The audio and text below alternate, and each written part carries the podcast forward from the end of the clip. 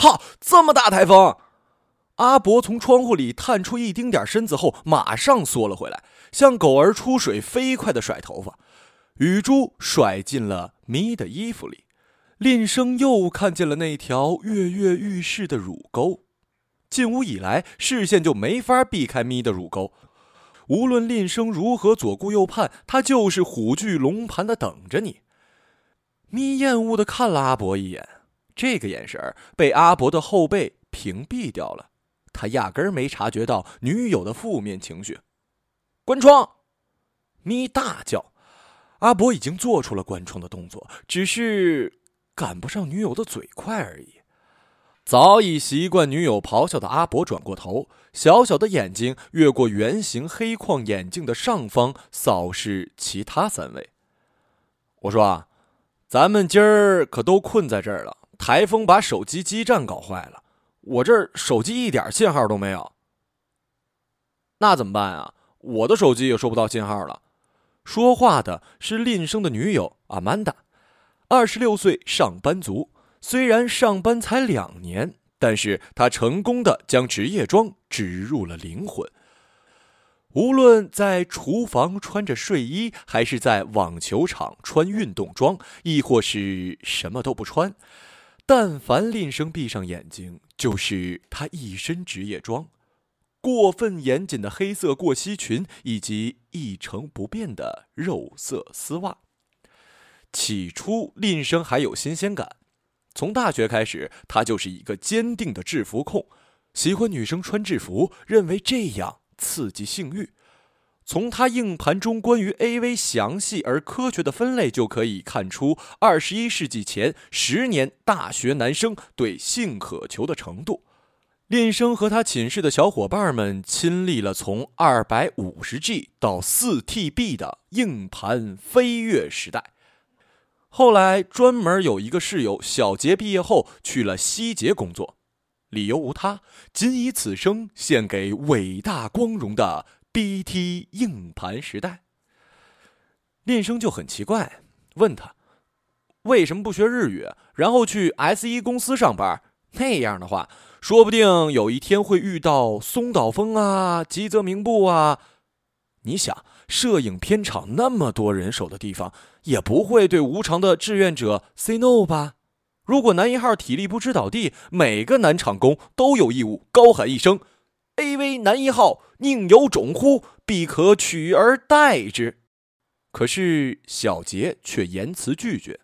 他说：“伟大的男性和普通男性的区别，就是前者会为了事业卑贱的活着，而后者不会。”还说这句经典的格言是他人生导师余秋雨说的。好吧，林生心想，那还是让他继续做硬盘好了。阿曼达犀利的眼神透过林生的胡思乱想杀到面前，只要他用这样的眼神，林生就心生惶恐，像小时候撒谎被女老师抓住。要命的是，这个女老师还穿黑色过膝裙、肉色丝袜。林生憋了很久，那就在这里过夜好了。咪大叫一声：“你有没有搞错啊？过夜在这种地方？”他嘴巴张得好大，足可以塞进一桶网球。不过咪的爆发也情有可原，这么小的空间，没有床，没有沙发，只有几个凳子，呃，还有一个破桌子，以及摇摇欲坠的顶灯，实在不像可以过夜的地方。但是咪如此高分贝，还是让令生眩晕。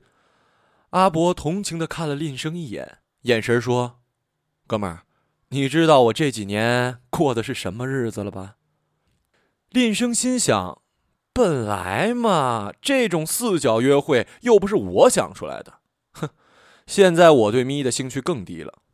他埋怨的看了阿伯一眼，回已知，就是你这个混球想出这种馊主意，我现在有点后悔了。一个礼拜前，在办公室外头规定抽烟点儿。十三层到十二层消防楼梯隔间，阿伯抖出一支大卫杜夫香烟，用米老鼠纪念款 Z 跑点上。林生抽着自己的红壳绿双喜，笑道：“嘿，你怎么抽这个？以前的中南海不抽了？”阿伯摇摇头：“这都是客户送给咪，他不乐意抽，全给我了。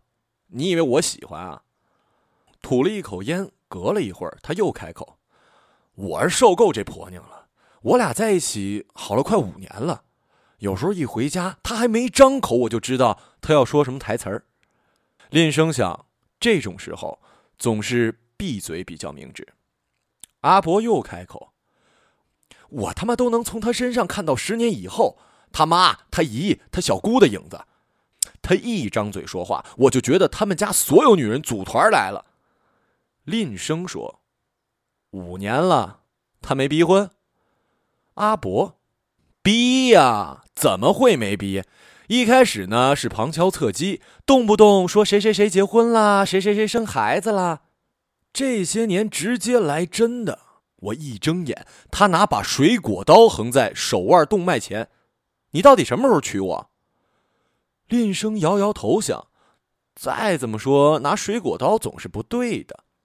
阿伯抬起眼，你呢？你媳妇儿没催你？哎，我觉得你媳妇儿特好，温文恭良，身材又好，一点都不事儿。林生说：“他。”脑海里又想起阿曼达无时无刻的职业装，还有复印机味儿。林生也吐了口烟，老觉得自己和办公桌做爱，和回形针，和复印机，和文件夹，总之就是那套东西，糟糕透了。还有他叫床的声音和他给老板打 morning call 的音调节奏都是一样一样的。阿伯挺直了腰，还没把抽完的香烟狠狠的摁掉，意味深长的看了林生一眼。我倒有个主意。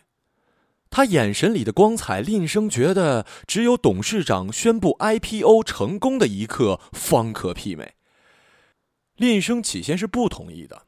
首先，他认为这样交换体液不合礼貌，对女权主义是一种冒犯。不过，显然此时他已经在潜意识里接受了阿伯所谓换妻本质上是交换体液的说法。天知道阿伯是怎么做到的。发现令生接受这个说法之后，阿伯更加胸有成竹的夸夸其谈。你想啊，为什么美国三四十年代很多地方流行换妻？你别忘了，那还是一个基督教国家，对偷情严格限制哦。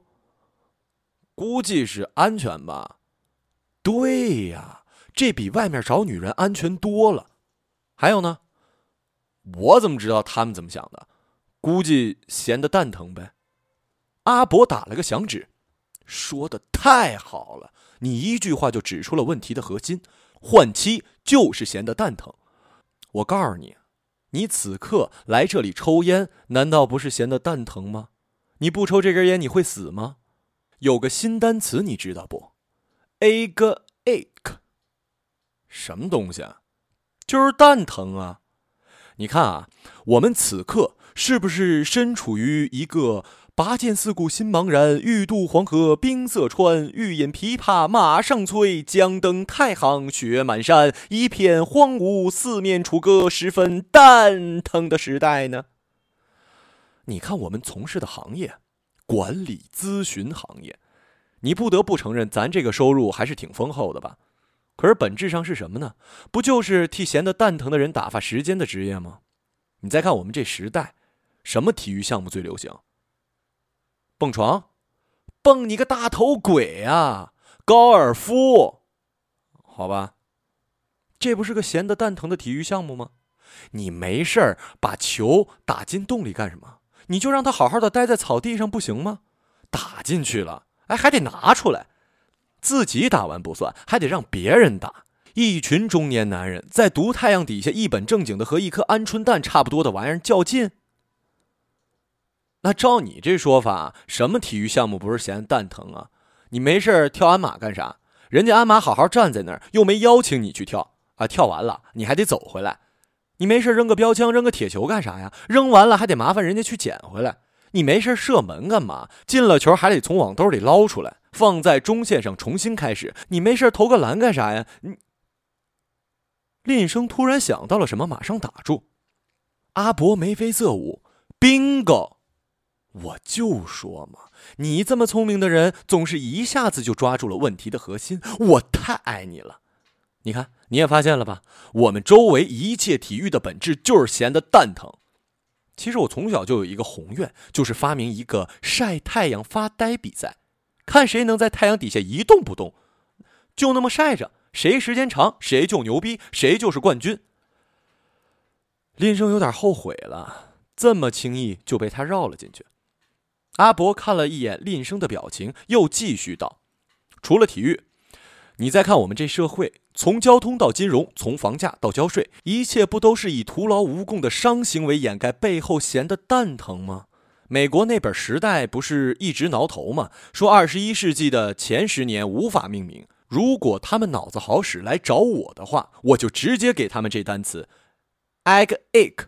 封面标题就叫 Epoch of Egg Ache，多漂亮的丫头韵呢！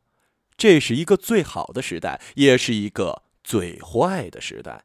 这是智慧的时代，也是愚蠢的时代；这是信任的时代，也是怀疑的时代；这是光明的季节，也是黑暗的季节；这是希望的春天，也是又一个信仰坍塌的时代。这是一个萌生智慧的年代，但归根结底，狄更斯他还是没明白，这就是一个闲得蛋疼的时代。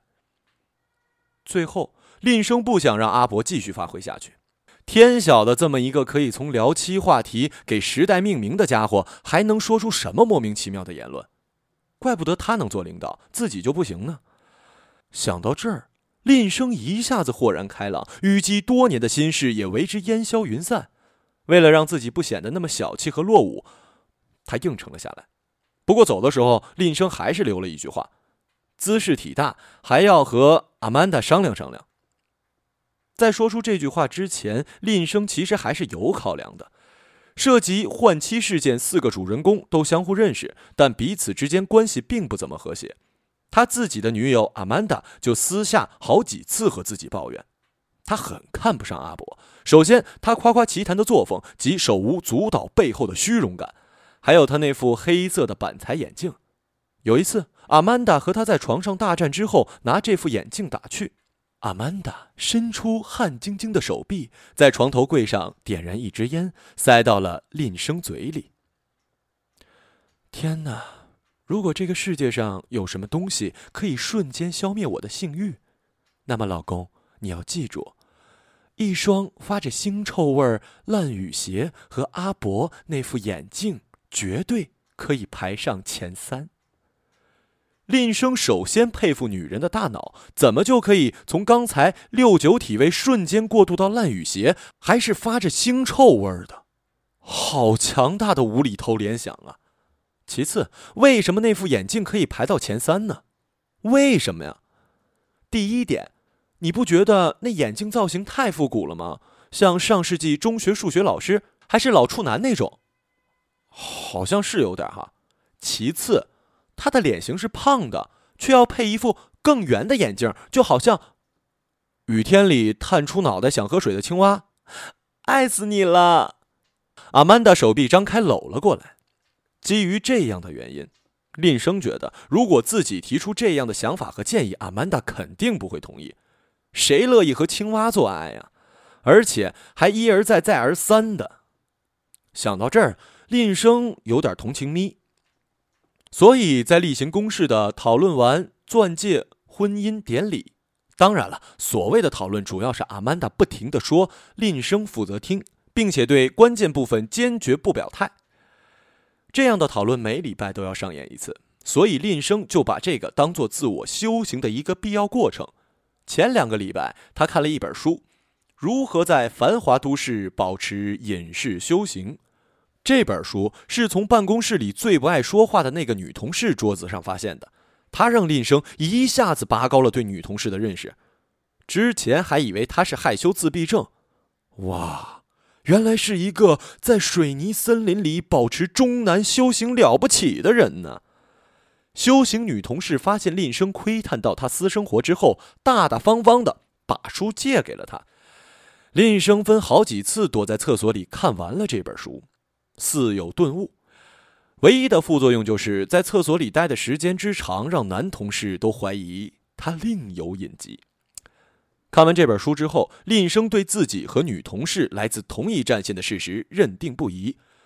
在他刚上班的几个月里，脑子中始终挥之不去一个念头：你看，那些正襟危坐、西装革履的同事们，其实另有一个身份，要不然他们怎能够抵抗如此平庸无奇、重复的劳动？最次也是下班体育健身房隔层开办搏击俱乐部那种，还有衬衫底下永远穿着一件超人牌内衣，时刻准备撕衬衫。还有肯定是别的国家派来的间谍，可能毛里求斯，可能孟加拉国。上次有个同事不是不经意间流露出自己对孟加拉国每年出口税单很有研究吗？而他自己，令生从小就知道自己和周遭所有人都不一样，他和他们通通不一样。这个想法是如此坚定，以至于林生有时候甚至怀疑过林志玲的性取向，动摇过 EMB 是否真的等于一零二四字节，却从未对此产生过怀疑。每当阿曼达就婚礼布置标准、规格条件深情阐述的时候，林生就会自动切换到冥想环节，因为书上说这是最简单也是最快捷达到本我的方式。然后，在阿曼达快要说完的前一秒，林生准点回归，语重心长的点点头。随着点头沉默的次数越来越多，而阿曼达每次发表演说的频率越来越高，但是无论多么声情并茂，总是换来林生的点头称许。阿曼达内心深处有一种锲而不舍的可贵品质。所以在他们两个人两性战争、彼此拉锯战，像是一部已经坏掉的录像带，无论播放多少次，最后永远会卡在女一号扬起帆的那一格。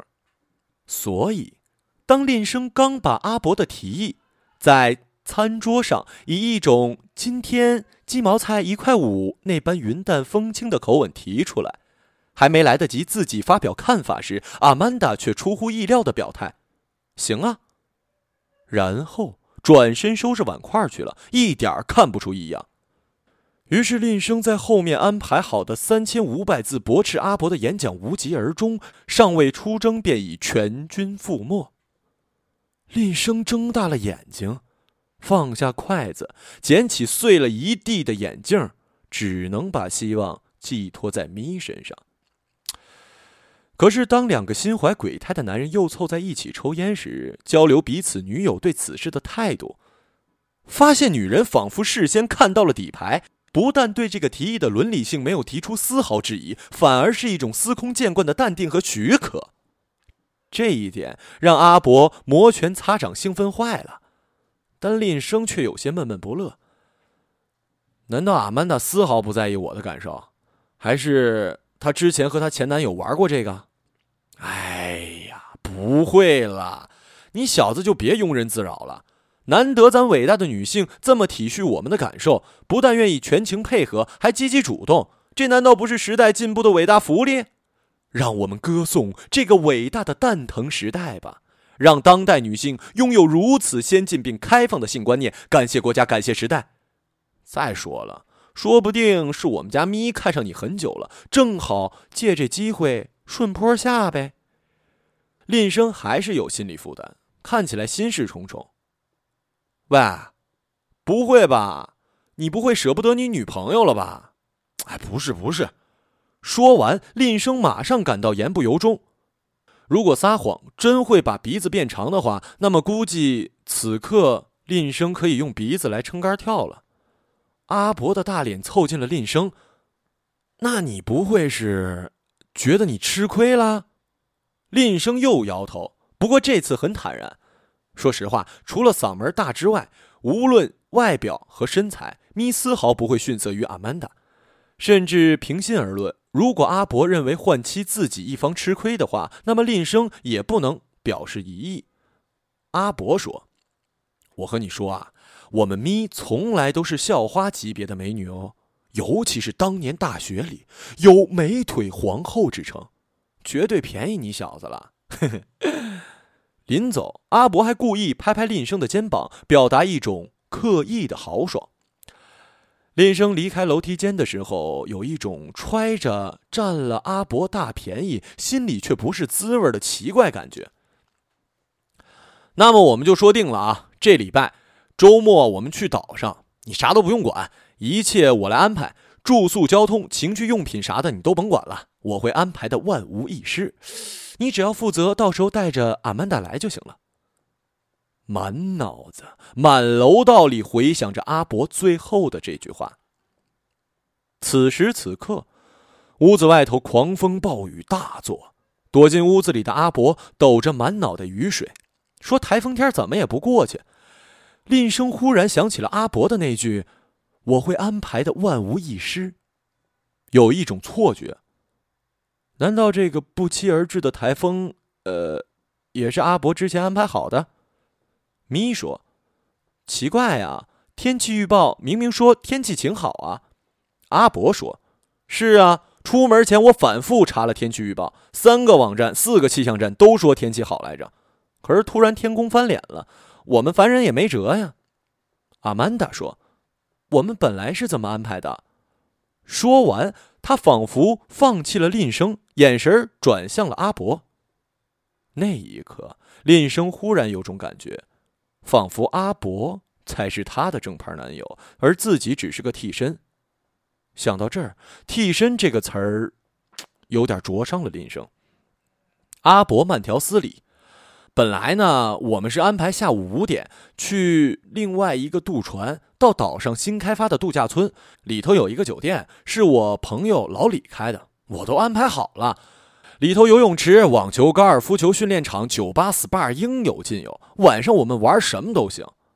咪说：“那现在看这个天气，我们之前安排的都泡汤了，我们只能困在这个小破屋子里，除了等台风过去之外，什么都干不了了。”林生忽然抬起头，开始打量这间咪口中的小破屋子。这间不到十五平米且四周都有窗的屋子，确实小了点儿。尤其是里头塞下四个成年人和五六条长凳和一个摇摇欲坠的桌子的时候，林生猜测这间屋子本来应该是出于给轮渡管理人员休息而临时搭建的建筑，这一点从施工质量和墙角裂开的裂缝就可以看出来。啪！忽然从楼顶传来一声像坍塌的声音，米一下子钻进了阿伯的怀抱。这里不会塌吧？阿伯搂住他的肩膀，不会，怎么会呢？你这傻子，就是雨大了点，估计刚才什么东西砸到屋顶上了。窗外的台风有愈演愈烈的趋势，好像找齐了两百多号胖子，憋足了气儿朝老朽的木窗吹气。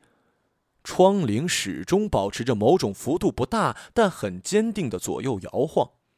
阿伯看了看阿曼达，他脸上有一种想把自己的头发全拔光的表情。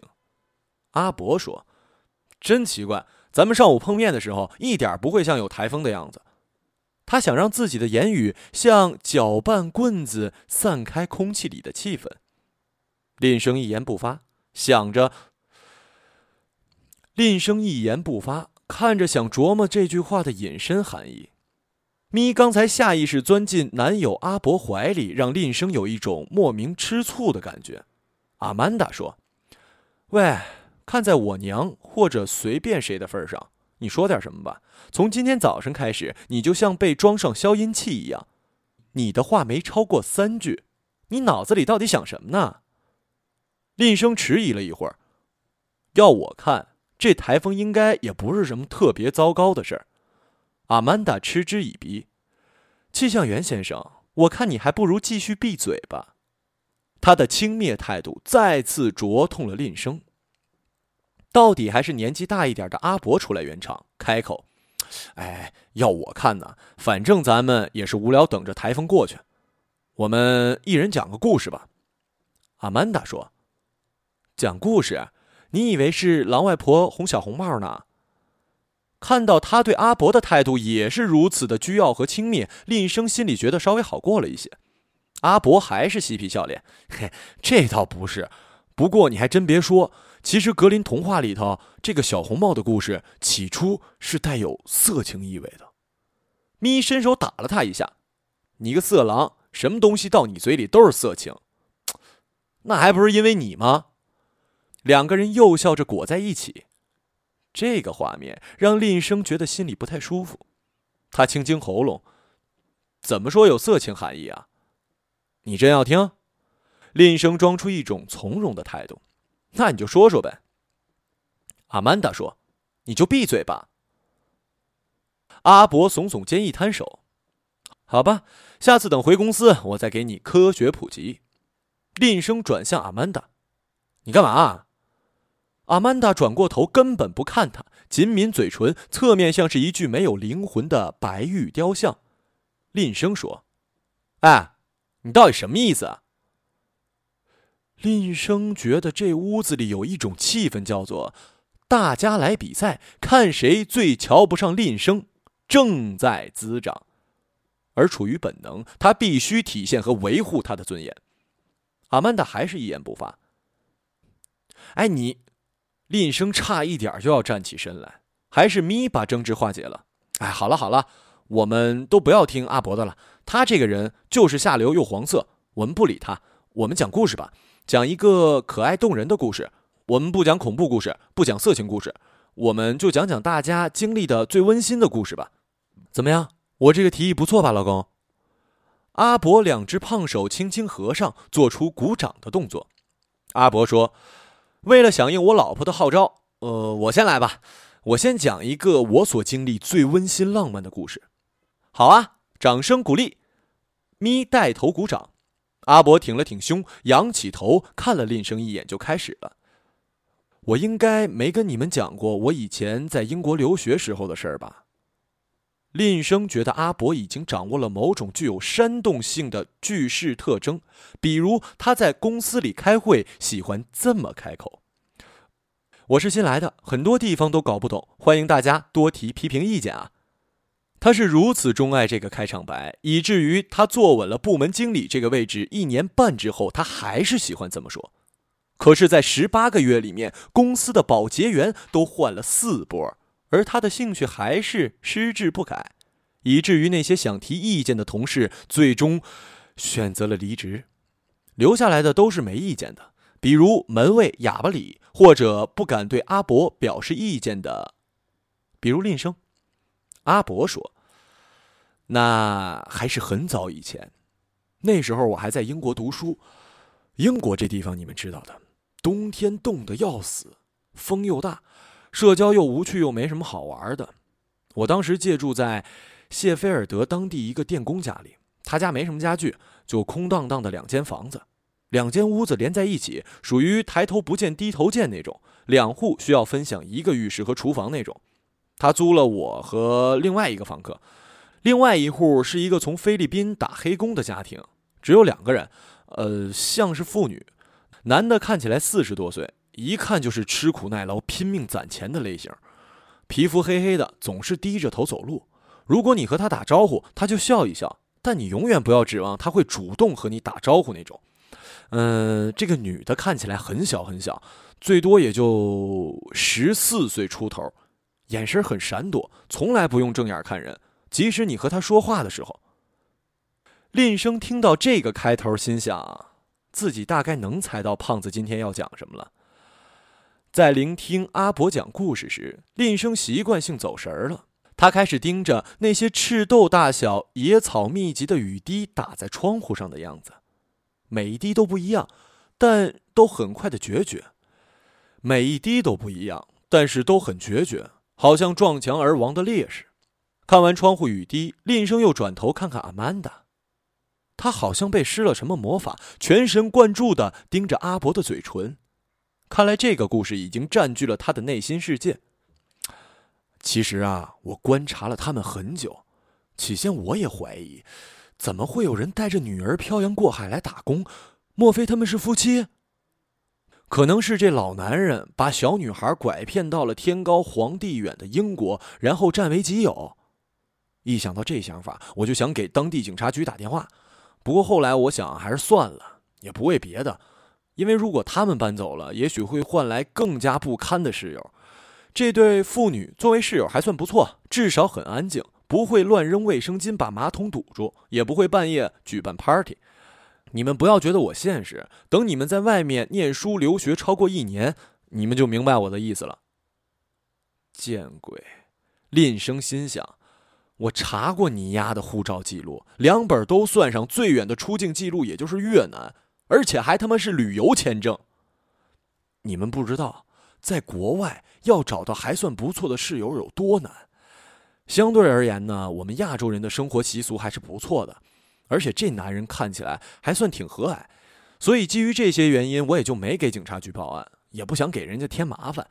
说不定人家就是正儿八经出来找离家出走的妈妈的父女二人，也没准儿呢。但是事情有一天忽然就发生了逆转。阿曼达说：“喂，我警告你啊，你可不许讲什么鬼故事。这种台风天气本来心里就压抑，你可别吓唬我们。”阿伯淫笑：“当然不会啦，我是讲温馨的故事嘛，怎么会呢？”咪说：“可这故事哪里温馨了？”阿伯说：“这可不是还没到呢吗？你急什么呀？你听我说下去啊。”林生想：“我可以替你说完呗。”阿伯仿佛听到了林生的心声。他一抬头，以一种男人之间的事情是不言自明的眼神看了林生一眼。林生心里一跳，难道他能观察到我的想法？阿伯继续说：“可是有一天，事情突然发生了转机。就在我以为我们就这么老死不相往来的时候，那天很早，菲律宾男人出门打工去了，屋子里就剩下那女人。”这个其实蛮常见的，我当时也没当什么大不了的事儿。阿曼达插嘴，他哭着喊着跑来向你求救。林生心想，怎么我说故事的时候，你从来没有这么全情投入啊？阿伯用了一种虽然你答错，不过你还是很棒哦的眼神看了阿曼达一眼。其实也差不多，不过他没有什么血书，他用一种很古怪的方式和我联系。你们猜？是什么？阿曼达说：“他给你从门缝里偷偷塞了小纸条，说救救我。”阿伯继续用“感谢参与，下次请早”的眼神悠悠的摇头。嗯，他用的是一种在云南，确切的说是滇北靠近贵州南部的一种方言，念着非常奇怪的东西。我猜大概是咒语。阿曼达说。啊，我知道了，他不会是在下蛊吧？我记得我看过类似的记载啊。对对对，就是那个区域的。林生又摇头，心想，又是一个提前钻进套子的姑娘啊。阿伯蜡炬成灰泪始干的眼神，我太感动了，你太聪明了。我讲故事的人最高兴就是遇到像你这样的听众，参与性和悟性都超级强。让我们来拥抱一下吧。林生有一种想拦下的冲动，但手一紧，又松开了。阿曼达好像抱芝麻接公仔那样热情洋溢的抱了阿伯，满脸是幸福的微笑。这个表情让林生很不好受。咪说：“喂，这算什么乱七八糟的故事？我们讲的必须温馨，你讲的无非是外地版本的卫斯理嘛，而且讲的还蛮差劲儿。”差不多的桥段，人家郭德纲比你讲的好多了。看来不好受的不止林生一个人。阿伯松开抱住阿曼达的手臂。其实这个故事我还没讲完，你要听下去就发现温馨感人的地方了。虽然目前听起来有点神秘主义和恐怖。啊，我被女人祈祷或者说下咒的声音吸引过去，轻轻走过去，打开门，发现对面的门也关着。趴在门上，我听了一会儿，但是听不清，我也看不见女孩到底在干什么。于是我就绕了过去，小心的爬上窗台，我想看看她到底在干什么。不看不知道，一看吓了我一大跳啊！阿伯停了一下，看了如痴如醉的两个小姑娘一眼。算了，我也不让你们猜了，因为你们压根也猜不着。那个姑娘，那个十四岁都不到的小姑娘，坐在屋子中间，而从她身下流出一大滩鲜血，好大一滩，地板上都是。我当时吓傻了。等我回过神来，第一个反应就是报警，第二个反应才是找医生。阿曼达和咪相互看了一眼，咪说：“不应该是流产吧？难道是初潮？”阿曼达说：“可是也不会流那么多呀。你刚才不是说留了一地板吗？”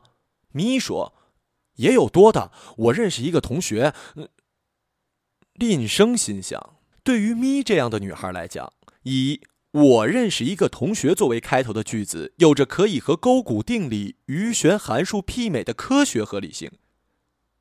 那以后也用不着搞那么多科学实验了，科学家就负责去认识各种稀奇古怪的同学就好了，然后发表论文都以我认识的一个同学巴拉巴拉巴拉巴拉巴拉巴拉。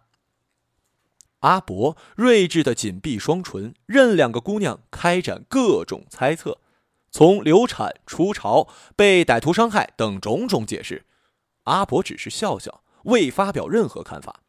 他越是这样，那俩姑娘的兴趣越浓。很快，咪想起一件事儿。哎，还是不对啊！你和我们讲这干什么？哪里温馨了？你去报警、去救人，算温馨了？阿伯笑笑道：“我还没说完呢。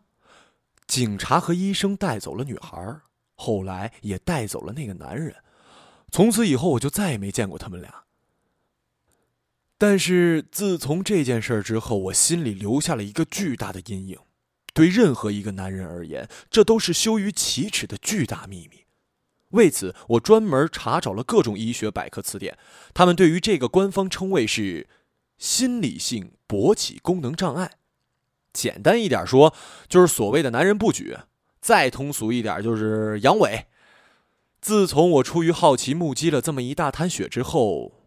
我就得了这么一个毛病，怎么治都没用。阿伯停顿一下，好像领导在此处等待掌声一样。天哪！阿曼达叫了一声，下意识的看了阿伯一眼，然后又转向咪。呃，很快意识到这样不礼貌，可眼神又尴尬的无处安放，他不得不盯着阿伯。为此，我用尽了各种方式，下载日本成人电影。寻找一切可能的性幻想对象。不瞒你们说，我连那个谁的写真都看了两百多遍，通宵达旦阅读成人小说，但是完全不奏效。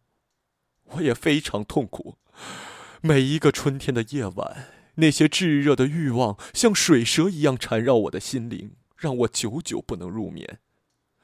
你能想象一根滴不出水的消防水龙头的心情吗？阿曼达被催眠似的点了点头，阿伯痛心疾首，比之更胜十倍呀！又一阵沉默，林生再也忍不住了，轻声道：“直到我遇见了你。”阿伯停顿一下，直到我遇见了你。他满怀热情，激动万分的看着咪。如果咪手里有一张六合彩中奖彩票，那么他此刻的心情就像写着自己的名字一样。咪张开怀抱搂住了阿伯，眼眶有些湿润。哎呀，你个傻瓜！阿伯继续：“这是我经历过最温馨感人的故事。要不是因为你，要不是因为遇到你。”触摸到你纤细的小腿，你丝绸一样的大腿，还有你盈盈一握的腰肢，还有你无与伦比的翘臀，这简直就是科学的奇迹呀！你让我重新找到了生命的意义，是你突然把我从索然无味的人生泥潭中拯救了出来。到目前为止，阿伯的表演无可挑剔。如果奥斯卡从今年开一项五分钟影帝竞赛单元。平心而论，阿伯至少应该获得一项提名。即使摩根·弗里曼看到这样的表演，也不得不鼓掌叫好。林生轻声道：“让我忍不住相信，原来这世界上还有比科学更伟大的东西。”在阿伯怀里的咪已经泣不成声，而此刻阿伯还继续发挥。正因你的出现，让我忍不住相信，原来这世界上还有比科学……更伟大的东西，那就是爱情。这个故事已经跟着阿伯从英国、美国、沙特阿拉伯、新西兰、新加坡，那么全世界的溜了一圈了。可还是那么多姑娘莫名其妙的上当。每当遇到热恋这个问题，许多姑娘的智商不比一只螃蟹更高，即使他是博士后也白搭。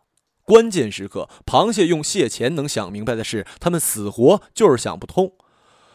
林生已经记不清这是自己第几次听阿伯演绎这个故事了，对象总换，但是效果就是好使。各种漂亮姑娘被这个并不高明的煽情故事打动，瞬间母性的光辉怦然爆发，以前所未有的热情拥抱可怜的阿伯。阿伯得意的看了已经从刚才雕像融化了的阿曼达，刚才还倔强坚毅的嘴唇已然松弛和释怀了。林生已经忘了这是今天第几个灼痛自己的画面。反正，如果自己要是一盘爆肚，那估计早就没法咽了。眼看这一幕，阿曼达眼眶也湿润了，扭头看林生，眼神是充满了渴求与幽怨，就像看见隔壁小朋友有一把宝剑之后，要求妈妈给自己也买一把。阿曼达说：“喂，你也讲一个嘛？”林生说：“我想不出来。”阿曼达柳眉倒竖。让你讲个故事会死啊！阿伯又马上不识趣儿的出来打圆场。你上次讲的那个布娃娃故事就很棒，那个讲的好。林生不加思索的否定了这一想法。考虑了一会儿，他想：好吧，反正所有秘密总有开诚布公的一天。也许这个恶劣的天气，这个古怪的台风，气氛还挺合适。在开口前，林生又瞥了一眼窗外。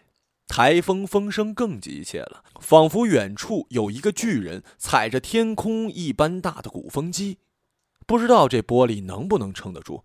他不由得担心起来。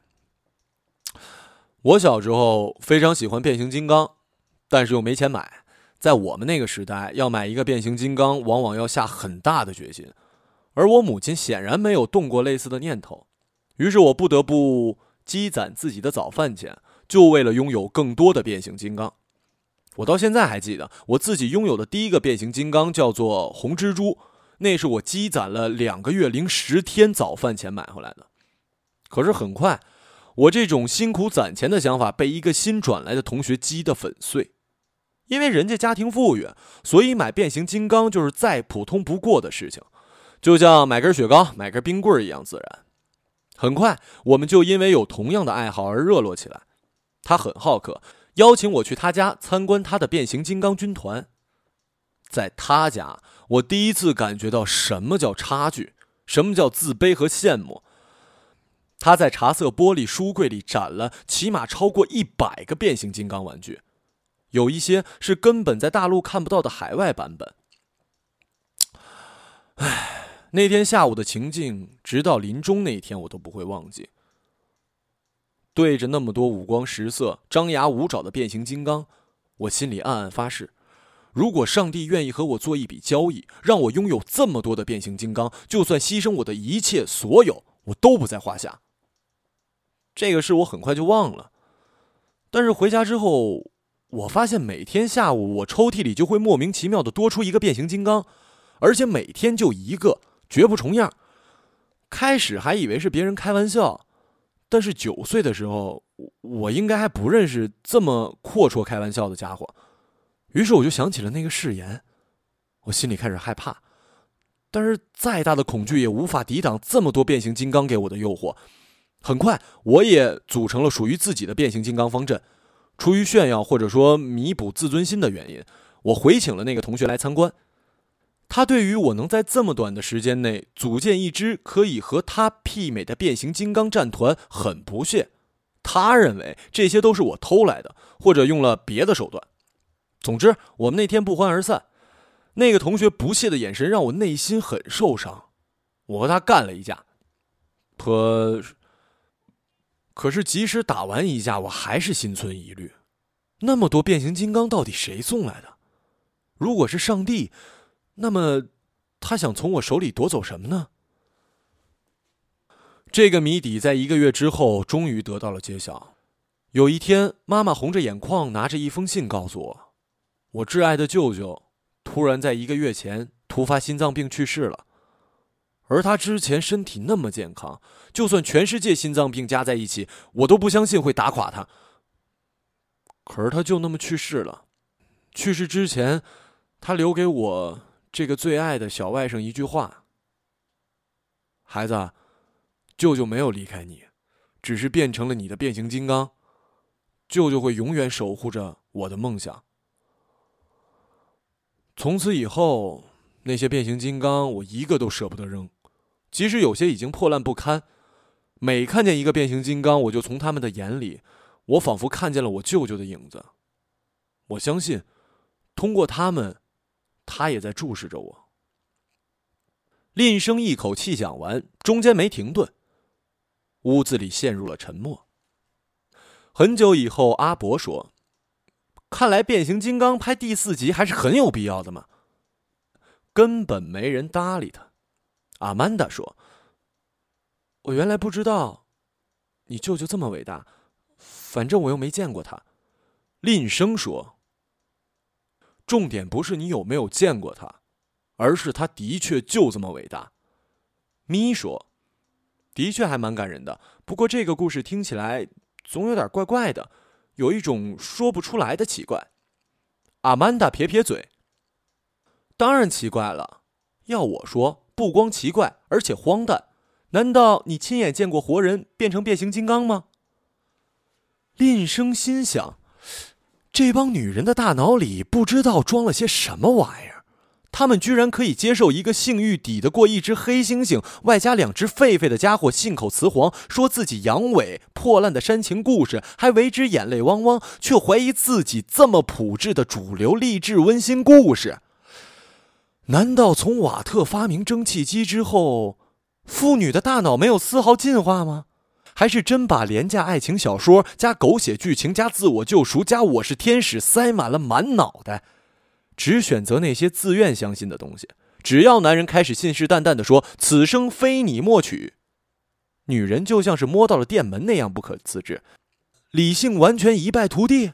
这还是当代独立女性吗？可这话到了嘴边，完全变了一副模样。林生有点骄傲，当然了，因为他是潘多梅星人。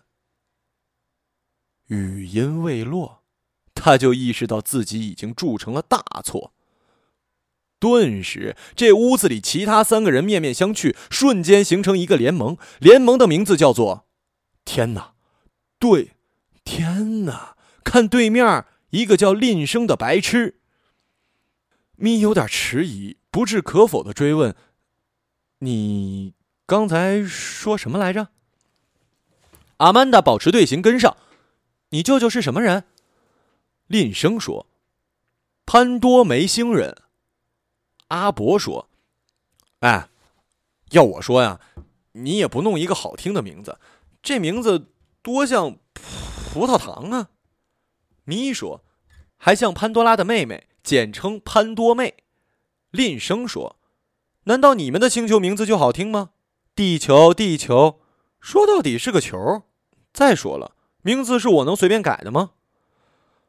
阿伯咽了口水，喂，我说，看在宇宙的份上，你别跟我们开玩笑了。见林生毫无反应，阿伯继续说：“你不会真这么想吧？”阿曼达用向毛主席保证，他从来没有过这样的眼神看着阿伯，又看看，又看看咪。林生觉得无所谓，反正说出来之后心里好受多了。毕竟，当潘多梅星的人也不是什么丢脸的事儿。阿伯清了清喉咙，嗯嗯，好吧。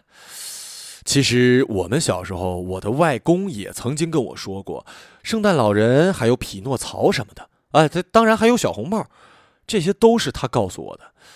那个年纪嘛，我自然没有怀疑过他的真实性。